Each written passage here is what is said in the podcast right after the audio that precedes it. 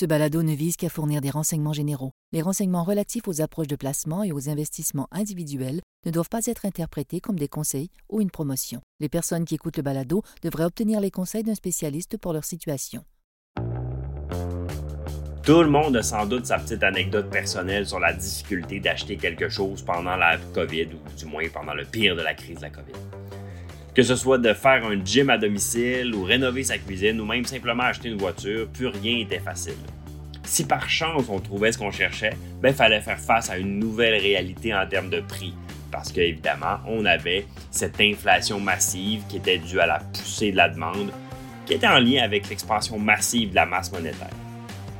Aujourd'hui, on va essayer d'approfondir les effets persistants des perturbations de la chaîne d'approvisionnement liées à la COVID et voir si ça continue d'influencer la situation économique. Bonjour, je m'appelle Pierre-Benoît Gauthier, vice-président adjoint à la stratégie de placement à IG Gestion de patrimoine.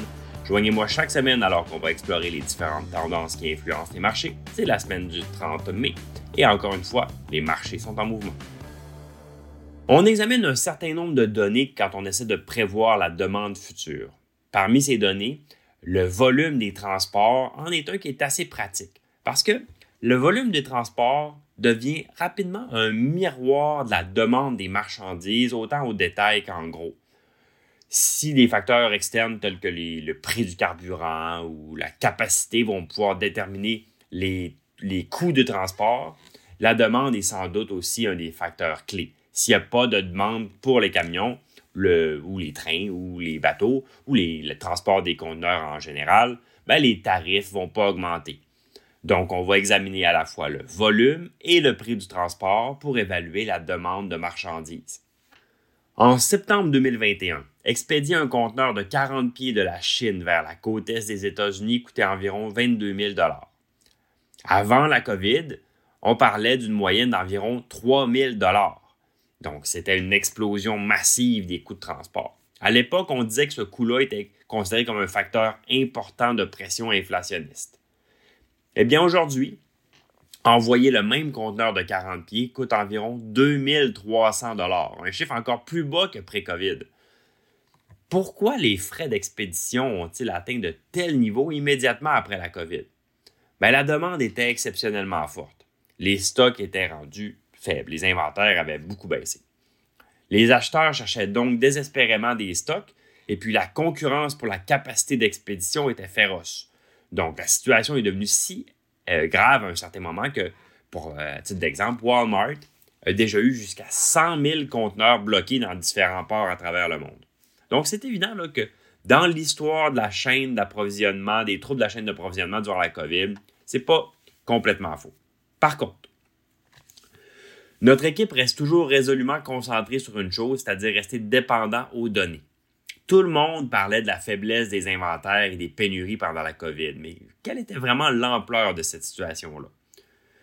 Ben, on regarde des statistiques au niveau des magasins de vente au détail de marchandises générales. Ça, ça, inclut quoi, ça? Ben, on va parler de compagnies comme Walmart, Target, Costco et d'autres. Ces compagnies-là euh, en juin 2019, donc avant la COVID, avait des stocks combinés d'environ 77 milliards de dollars, ce qui était assez là, euh, constant là, avec euh, ce, que, ce que 2018 aussi ressemblait. Au cœur de la crise de la COVID, en juin 2020, donc exactement un an plus tard et dans le même mois, pour question de tenir compte de la saisonnalité, ben, ce chiffre était tombé à 68 milliards de dollars. Donc vraiment, il y a eu une baisse importante, mais loin de ce qu'on pourrait appeler une catastrophe. Face à ce qui m'en semblait à cette époque-là une demande vraiment forte et incessante des consommateurs, les gens dépensaient beaucoup, ben, les commerçants ont passé des commandes massives, ce qui s'est traduit par des chiffres de manufacturiers vraiment impressionnants. Les compagnies devaient produire pour soutenir cette demande très, très, très forte. Bref, les affaires allaient bien. Mais quand les problèmes d'expédition et de fabrication ont été résolus et que les marchandises sont arrivées chez les détaillants, ben, les inventaires ont explosé. En fait, ils ont grimpé à leur sommet à 113 milliards de dollars. Ça, c'est beaucoup plus que, l'habitude. Cette situation-là pose un problème pour le marché pour différentes raisons. Premièrement, le marché boursier est profondément influencé par l'industrie manufacturière. Donc, lorsque les inventaires gonflent, ben, les détaillants interrompent leurs commandes, ce qui conduit les usines à réduire leur production. Et on a vu l'indice ISM manufacturier, celui qu'on parlait la semaine passée, qu'on suit beaucoup, ben, il s'est commencé à s'essouffler à mesure que les inventaires augmentaient. Donc, l'objectif primordial pour clôturer 2022 était clair, réduire les stocks. Les entreprises ont donc euh, commencé à euh, offrir des, euh, des, remises, des rabais importants. Ça, c'est avéré efficace. Puis les niveaux d'inventaire ont rediminué pour revenir autour de 100 milliards de dollars actuellement. Ça paraît comme, comme un chiffre qui est beaucoup plus haut que, que pré-COVID, mais il faut comprendre que, évidemment, suite à l'inflation, la valeur des stocks, elle aussi, a augmenté. Donc, si on ajustait ce chiffre à l'inflation, on retrouverait probablement un niveau similaire ou peut-être légèrement supérieur, mais du moins, euh, on se rapproche des niveaux pré-COVID. Les données relatives au transport indiquent actuellement une demande très faible. Le volume de tonnage a chuté de 1,7% en avril après une baisse de 2,8% en mars. D'une année à l'autre, le volume de chargement des camions est en baisse de 16% C'est difficile de savoir si cette situation-là est due à l'important excédent de stock généré en 2022 ou à la faiblesse de la demande des consommateurs. Mais on a quelques, quelques espoirs à ce niveau-là, une lueur d'espoir qui provient des commentaires des PDG de Walmart et de Target. Walmart n'est pas allé jusqu'à déclarer que les problèmes étaient résolus, mais le PDG de Target, lui, a annoncé que le surstockage était carrément derrière eux, dans le rétroviseur pour prendre ces euh, mots exacts. À mesure que les stocks se normalisent et que les détaillants commencent à se réapprovisionner, ben, on pourrait assister à une reprise de l'activité de transport plus tard dans l'année. Cette reprise potentielle serait perçue favorablement par les marchés, pourrait modifier le paysage manufacturier. Les volumes d'expédition sont une donnée importante pour nous, ils vont de pair avec l'industrie manufacturière. On surveille de près ces indicateurs-là au cours des prochaines semaines et des prochains mois afin de déterminer si l'environnement économique s'améliore ou bien s'il y a encore quelques bosses sur la route.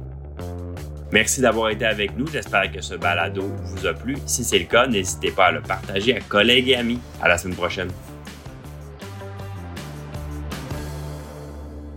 Le contenu de ce balado, y compris les faits, les perspectives, les opinions et les recommandations, ne doit pas être pris ni être interprété comme un conseil en matière de placement, ni comme une offre de vente ou une sollicitation d'offre d'achat de tout titre cité. On ne doit pas se fier sur le contenu de ce balado à quelque fin que ce soit, et IG, Gestion de patrimoine, n'est aucunement responsable de son utilisation. Le présent balado renferme des énoncés prospectifs qui décrivent nos attentes actuelles ou nos prédictions pour l'avenir. Les renseignements prospectifs sont assujettis à des risques, incertitudes et hypothèses pouvant donner lieu à des écarts significatifs entre les résultats réels et ceux exprimés dans le balado. Nos opinions sont susceptibles d'être modifiées en fonction des conditions du marché. Les placements dans les fonds communs peuvent donner lieu à des commissions ainsi qu'à des frais. Veuillez lire le prospectus avant d'investir. Les fonds communs ne sont pas des placements garantis, leur valeur varie fréquemment et leur rendement antérieur peut ne pas se reproduire.